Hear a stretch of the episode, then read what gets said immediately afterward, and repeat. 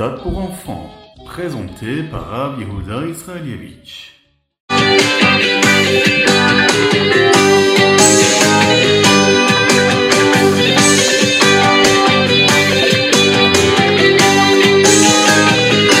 Bonjour à tous, infiniment heureux de vous retrouver pour partager avec vous le Chitatu du jour.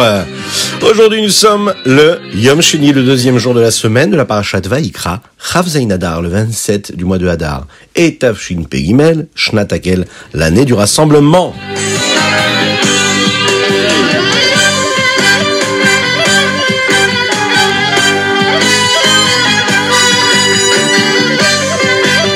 Le Chav Zayin Adar, c'est une date qui est très importante. Nous allons en parler juste après ce Chitat du jour. Dans le Chumash, nous parlons aujourd'hui de Korbanot. Hier, nous avons parlé du Korban Ola. Aujourd'hui, nous approfondissons cette question-là. Le Korban Ola pouvait être constitué d'un animal, mais aussi d'un oiseau. Le Korban Ola, il est appelé ainsi parce qu'il montait complètement pour Akadosh Baruch. Il était brûlé sur le Misbeach. Il y a d'autres sortes de korbanot qui, eux, étaient apportés sur le misbéach et brûlés dessus. Mais les Kohanim recevaient une partie afin qu'ils puissent la consommer. Dans le Chumash, aujourd'hui, on va voir qu'il y a différentes espèces d'oiseaux, comme par exemple la colombe, qui était apportée dans ce korban-là, dans ce sacrifice de Ola, et on développe aussi la façon avec laquelle il devait être posé sur le misbéach. Nous parlons également du korban mincha. Le korban mincha, c'est une autre espèce de sacrifice, d'offrande, qui était apportée, qui était constituée, elle, de fleurs de farine. En général, c'était les pauvres qui apportaient ce korban-là, qui était constitué de solettes, de fleurs de farine. Et dans ce korban-là, on devait toujours y ajouter un mélange d'huile et le faire cuire avec de l'huile. D'ailleurs, nous étudions ensemble aujourd'hui dans le Chitat cinq espèces de korban mincha d'offrande de minra. Celui qui est constitué du solette, cette fleur de farine, qui est en fait une farine de très bonne qualité.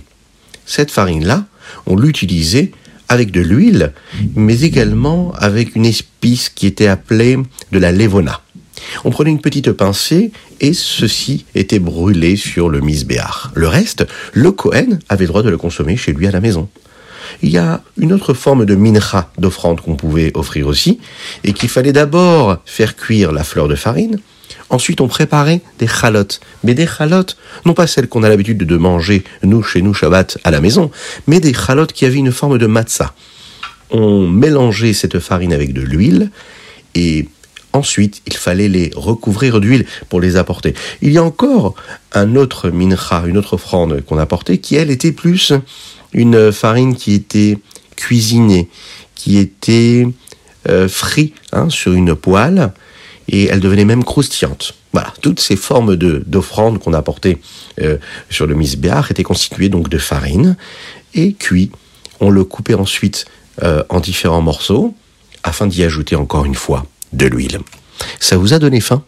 Mais désolé, ce ne sera pas pour vous. Ça, c'est pour les co-animes et surtout pour le misbéach.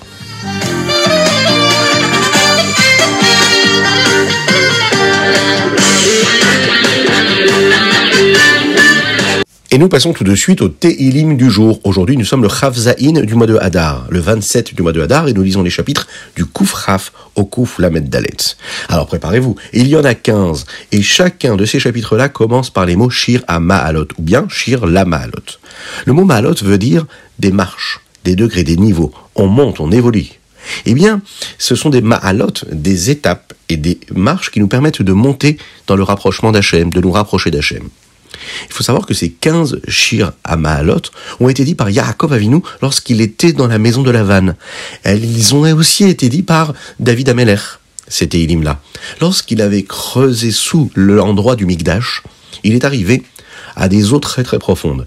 Mais ces eaux-là qui ont été découvertes auraient pu recouvrir tout le monde entier.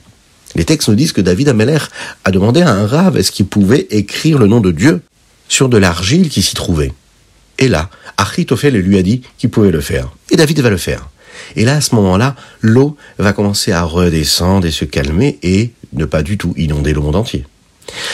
Elles vont descendre, par contre, très très profondément. Et là, David Ameller, il veut les faire remonter quand même.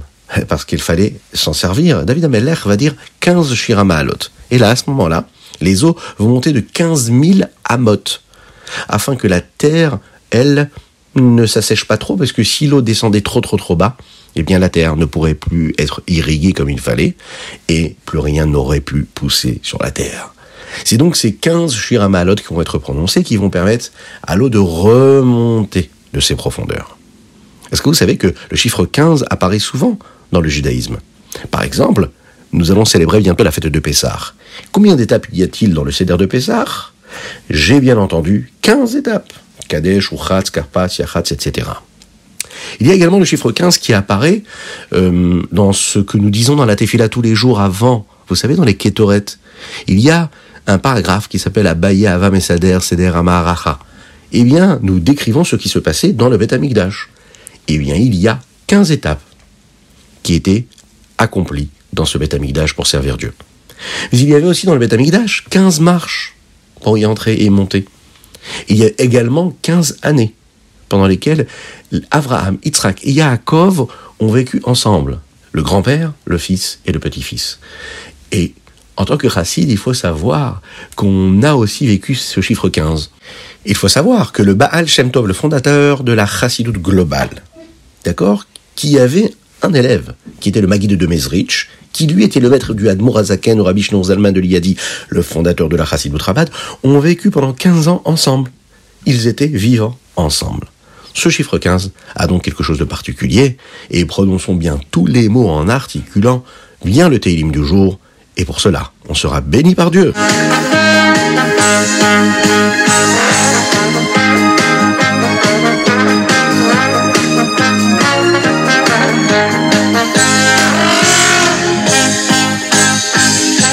Nous passons tout de suite au Tania du jour. L'écoutez à Marim aujourd'hui, nous sommes dans le chapitre 37, la Medzaïn, et nous sommes le Chav Zaïn Adar d'une année Pshuta.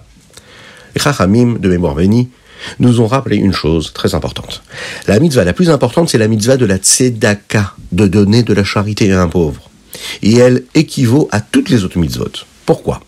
On a étudié ensemble que quand on accomplit une mitzvah, on utilise de l'énergie, de la force. La main qui va faire la mitzvah, la main a une force. Quand on prend la main et on utilise la force qu'on a dans la main pour faire une mitzvah, on est en train de sanctifier ce qu'on est en train de faire et donc sanctifier l'énergie que nous avons dans la main qui nous permet de faire la mitzvah. Oui, mais voilà, on sanctifie aussi notre part qu'on a dans le monde. Oui, mais voilà, lorsque nous faisons cela, on ne fait pas monter toutes les autres parties de notre corps. C'est une énergie qui est bien définie, une force qui est bien limitée.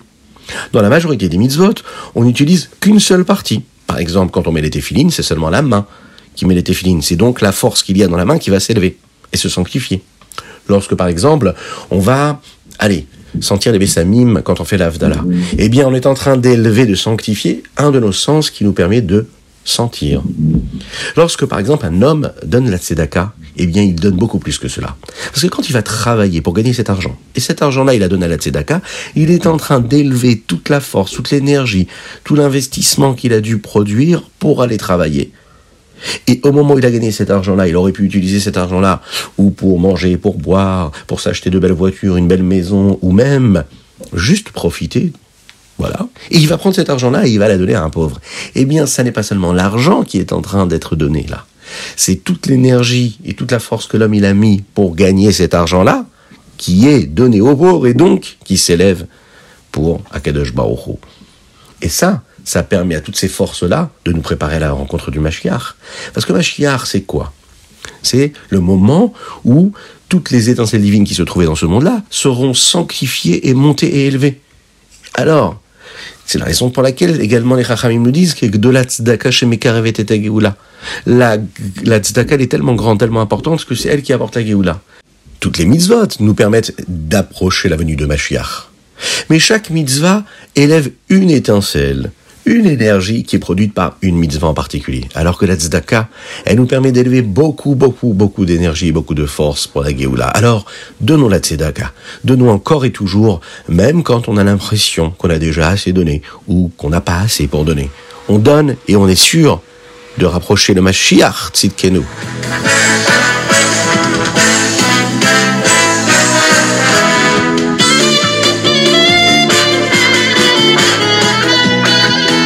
Et nous passons tout de suite au Ayom Yom. Aujourd'hui, nous sommes le Chavzaïn Adar et on commence par celui du Hadar Aleph.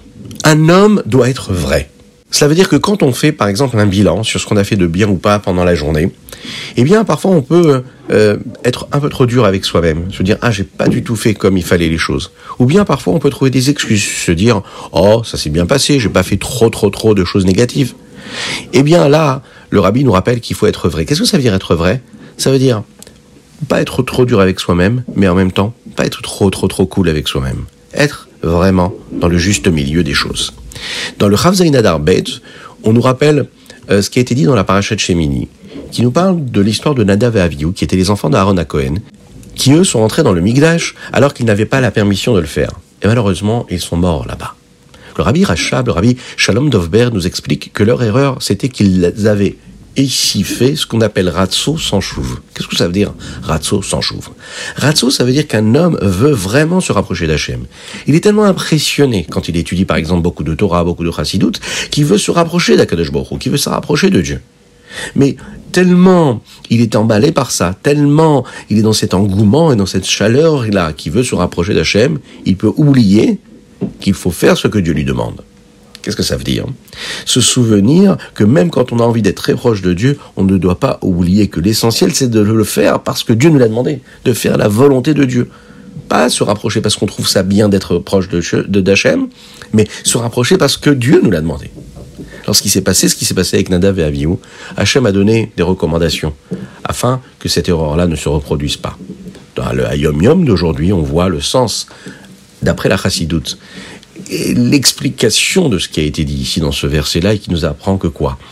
Qu'il faut toujours s'investir beaucoup, faire beaucoup, mais toujours, toujours se rappeler qu'on fait parce que Dieu nous l'a demandé et pas juste parce qu'on a compris ou parce qu'on a envie de le faire.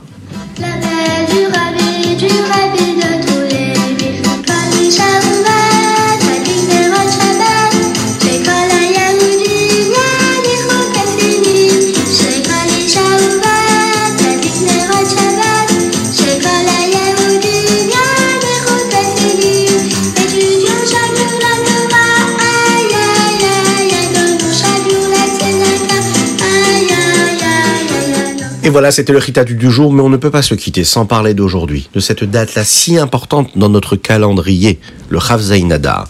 Le Chav Zainadar Aleph, c'était l'année Tafshin Nun Bet. Et ensuite, c'est ce qui va se passer le même jour également, deux ans après, en Tafshin Nun Dalet. Akadosh Baruchu nous a pris à nous, le peuple juif, que Dieu nous en préserve. Oui, mais la possibilité d'entendre le rabbi nous parler pendant les Farbrengen, pendant ces longues heures où il avait l'habitude de nous dire ce qu'il disait à travers ses Mahamarim, ses Sichot, ses enseignements. Plusieurs semaines avant le Chav Zainadar, le 27 Adar, le rabbi a dit une sicha, un discours qui parlait du rabbi Rayatz, le rabbi précédent, le rabbi Yosef Yitzhak, qui était son beau-père. Et là, le rabbi se plaignait auprès d'Akadosh Baruch si l'on peut dire ainsi. Et il dit, comment est-ce qu'Hachem peut nous enlever la force de la parole? La force de la parole du rabbi Yosef Yitzhak, qui disait des mots de la chassidoute, qui toute sa vie a donné sa vie pour la sainteté, pour diffuser la chassidoute. Là, le rabbi parlait du rabbi Yosef Yitzhak. Le rabbi dit que c'est comme ce qu'Akadosh a fait avec Moshe Rabbeinu. Moshe Rabbeinu, lui, n'arrivait pas vraiment à parler comme il fallait. Hachem va lui associer à Aaron, qui Aaron, lui, va parler devant Paro. Akadosh voulait la même chose. Et Akadosh voulait la même chose avec le rabbi Yosef Yitzhak, et nous, on peut comprendre d'ici qu'il voulait la même chose avec le rabbi. Il nous a donné au chassidim, et c'est ce que le rabbi dit ce jour-là, il a donné au chassidim la possibilité d'être le porte-parole du rabbi, la bouche du rabbi qui ne pouvait plus parler, afin d'enseigner la chassidoute, afin d'enseigner les enseignements que le rabbi a enseignés au chassidim, eh bien c'est à nous, chaque juif, de les enseigner à nos frères juifs. Plusieurs semaines après, le rabbi a dit cette sikha-là, et les chassidim ont compris que c'est ce que le rabbi nous demandait de devenir ses porte-paroles.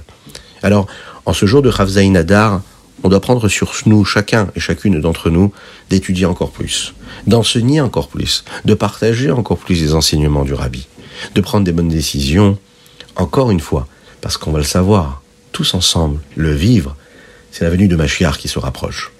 Akadosh Baruch fera en sorte qu'on pourra être avec le rabbi, qui sera là à notre tête il pourra encore une fois nous enseigner la chassidoute et on pourra l'entendre de sa propre voix, Bezrat Hashem.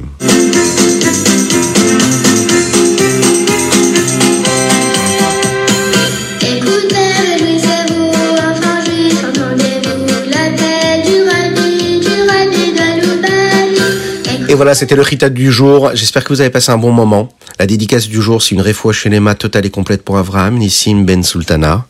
N'oubliez pas d'envoyer vos dédicaces sur torahaudio.fr ou ritat.fr. Partagez le Ritat avec vos amis. C'était une des volontés du rabbi de Lubavitch. C'est sa volonté. Continuez à le faire. Que Dieu vous bénisse, qu'il vous protège et qu'il nous envoie le Mashiach maintenant.